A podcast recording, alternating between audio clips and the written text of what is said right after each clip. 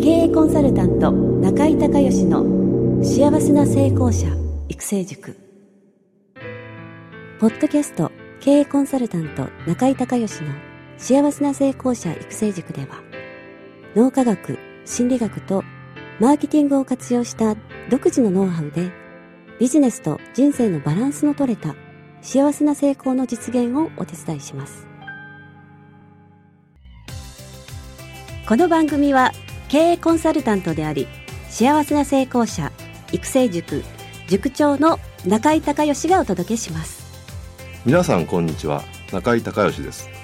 この番組では私がこれまでに800人以上の経営者の経営相談人生相談に答えてきた中で確実に成果を上げたビジネスと人生のバランスの取れた幸せな成功を実現するためのノウハウをベースにしてリスナーの皆さんや塾生の皆さんからの質問に私のオフィスやスタジオセミナー会場などから直接お答えします。リスナーの皆さんこんにちは。経営コンサルタントの中井隆義です。今日は品川の私のオフィスからえポッドキャストの番組をお届けしたいと思います。今日はですね、私がクライアントさんに、え指導させていただいている、ヒット企画連発会議法というノウハウがあるんですけども、こちらの方をご紹介したいと思います。えー、ヒット企画連発ですからね、えー、ぜひ楽しみに聞いていただきたいんですけども、あのー、まあ、うちのクライアントさんだけじゃなくて、まあ、いろいろセミナーでいろんな経営者の方、えー、お話をお伺いするとですね、どうもその企画がいいのができない、もしくは、こうね、企画がマンネリになっていると。いうことで、社内でいろいろと会議をしてもですね、なかなかいいアイデアっていうのが浮かんでこないというような、えー、ご相談を受けるんですけども、それはね、そうなんですよ。人間の頭、ね、人間の脳っていうのは、えー、ある程度パターン化してますのでね、それから自分が必要だと思ってる情報しか入らないので、どうしてもね、同じようなこう思考パターンになっちゃうんですよね。それから、アンテナが立ってないえー、ジャンルの情報というのも全く入ってこないですから、どうしてもその自分のパターン、自分のその情報を持ってるチャンネル、まあ、テレビであったり、本であったり、雑誌であったり、雑誌でもこうね、えー、皆さん読まれてる雑誌っても決まってますよね。だからそこからの偏った情報しか入ってこないんで、どうしても似たような企画になってくると。それが、例えば毎年、こうカレンダーマーケット的に、こう企画ってありますよね。例えばクリスマスだとか。それから夏のセールだとか冬のセールだとか、えー、そういった毎年こうカレンダーマーケットの中であるようなことになってくると、当然もうね、1年目はいくつか出るかもしれませんけど、2年目、3年目、4年目、5年目となってくると、どうしてもこう似たようなアイデアしか出ないと。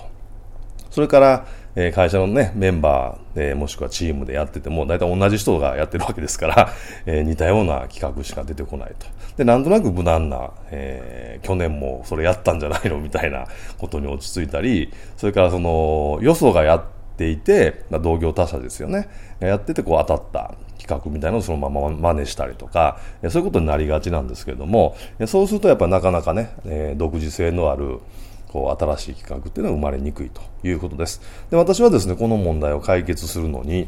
えー、結論から言いますと、企画会議を2回に分けるという、えー、2回に分けて、えー、テーマを絞ってですね、えー、議論をするという方法を、えー、お勧めというか指導をさせていただいてます。で、1回目はね、もうね、だいたいざっとね、15分とか、えー、20分でいいんですよ。で、1回目にやらないといけないことは、えー、1つ目がその企画の目的ですよね。えー、それから2つ目が目標。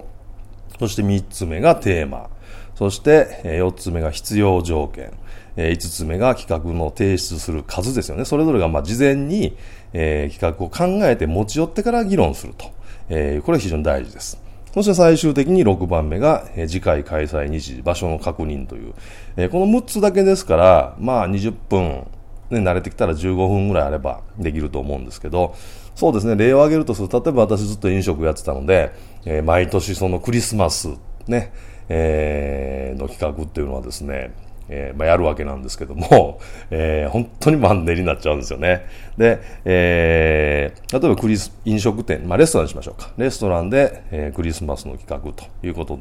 で、え、考えると、まず一番がそのクリスマスですよね。えー、12月の、まあ、24日前後の、え動員をアップするということが目的で、で目標が、えー、今が、例えば1日50人来るレストランだったら、えー、1日、えー、例えば60人にするとか、もしくは、えーまあ、目的でそのクリスマスなんでちょっとこう贅沢にということで、単価を上げるような、な、あの、目的になっている場合だったら、客単価ですよ。何パーセントアップみたいな。そういった具体的な数字の目標を決めます。そしてテーマはまあクリスマスですよね。で、クリスマスのまあディナーっていうことになると思うんですけども、それから必要条件は、あの、何をやってもいいっていうことではないので、例えばすごく値引きをしてもいいとか、それから何かそのお客様にプレゼントを用意するのに、えー、そのプレゼントの予算が無制限というわけにはいきませんよね。これビジネスですから。だからそういった、えー、細かなですね、えー、やってもいいこと、やってはいけないこと、もしくはその使ってもいい予算の金額みたいな、そういった必要条件を、えー、決めます。そしてそれぞれが、例えばメンバー5人いるとしたら、えー、少なくとも10個は考えてきてくださいということで、えーね、必要な数を決めて、そして、まあ、次回の、えー、開催日時場所を確認して、もうそこで解散ということです。本当に20分あればできると思います。そして、えー、まあ、次回が1週間後なのか、えー、10日後なのか2週間後なのか分かりませんけども、2回目の会議はですね、えー、まあ、大体ね、2時間ぐらい予定を取っていただけるといいかなと思ってます。まあ、ひょっとしたら2時間半とかかかっちゃうかもしれないんですけど、えー、まあ最低2時間も取ってほしいんですが、ここでやることは5つです。で、1つ、1つ目、えー、企画の持ち寄りですよね。え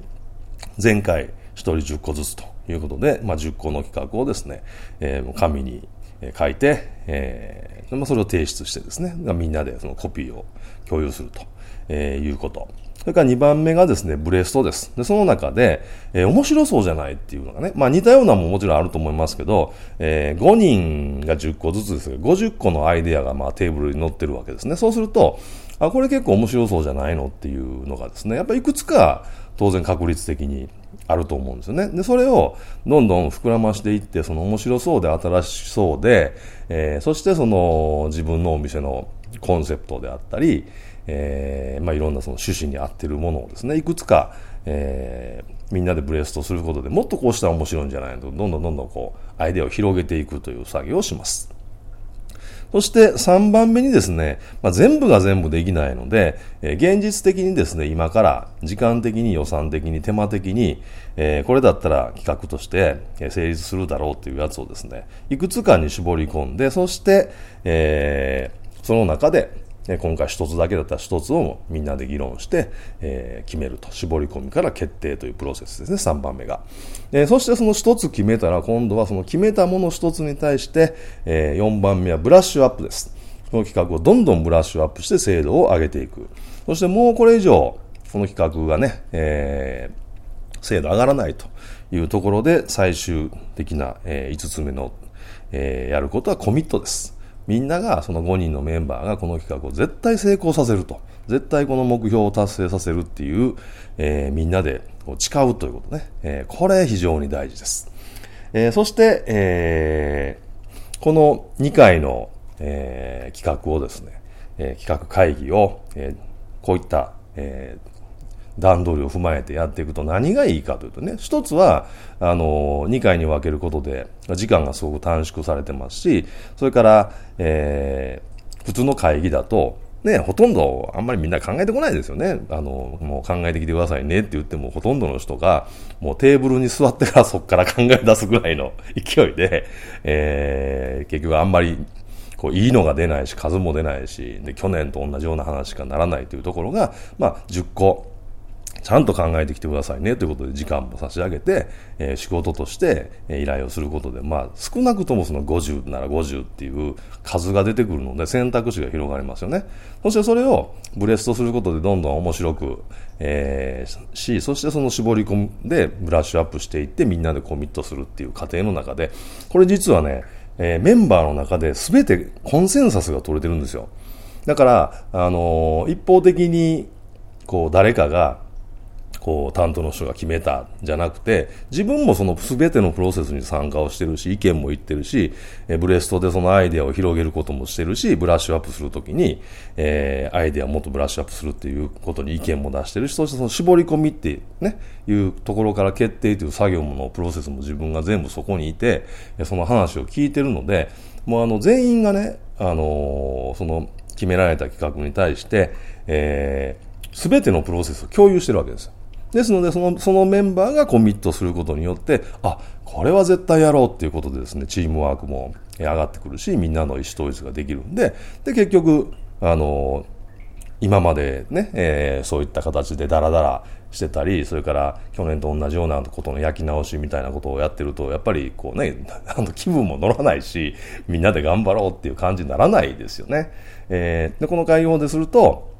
そういったコンセンサスが取れることで企画が成功する可能性も高いと、えいうことです。えー、ぜひとも皆さんも特にこれ企画会議の場合は、あのー、この会議法、えー、ヒット企画連発会議法というふうに、まあ、私は名付けてるんですけど、あの、効果が高いので、ぜひ皆さんの会社でも、また、えー、会社でなくてチームでね、お仕事されてる方もいらっしゃると思いますが、その皆さんのチームで、えー、この方法でぜひ、えー、ヒット企画を作っていただきたいと思います。どうもありがとうございました。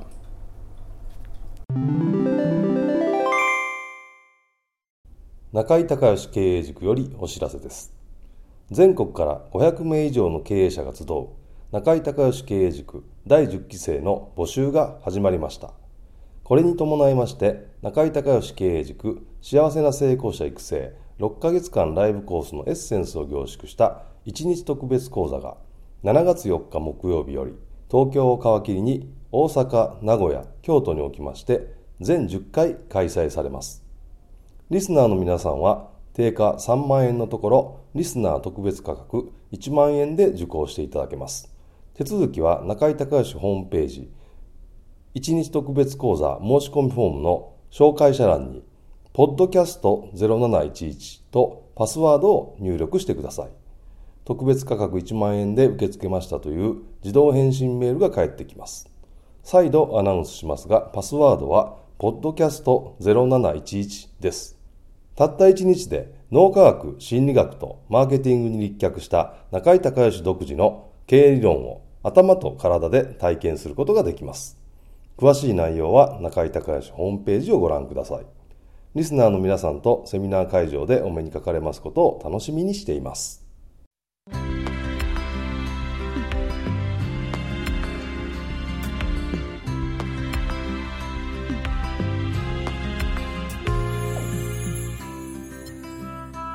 回の番組はいかがだったでしょうか？あなた自身のビジネスと人生のバランスの取れた幸せな成功のための気づきがあれば幸いです。なお、番組ではリスナーの皆さんからの中井隆義へのビジネスや経営に関する質問を募集しています。質問はホームページの受付ホームからお願いいたします。また、全国各地から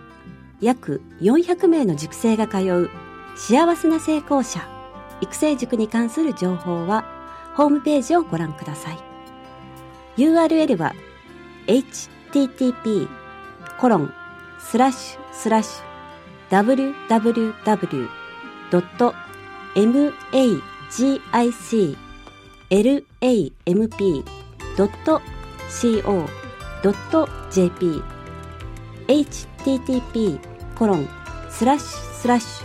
ュ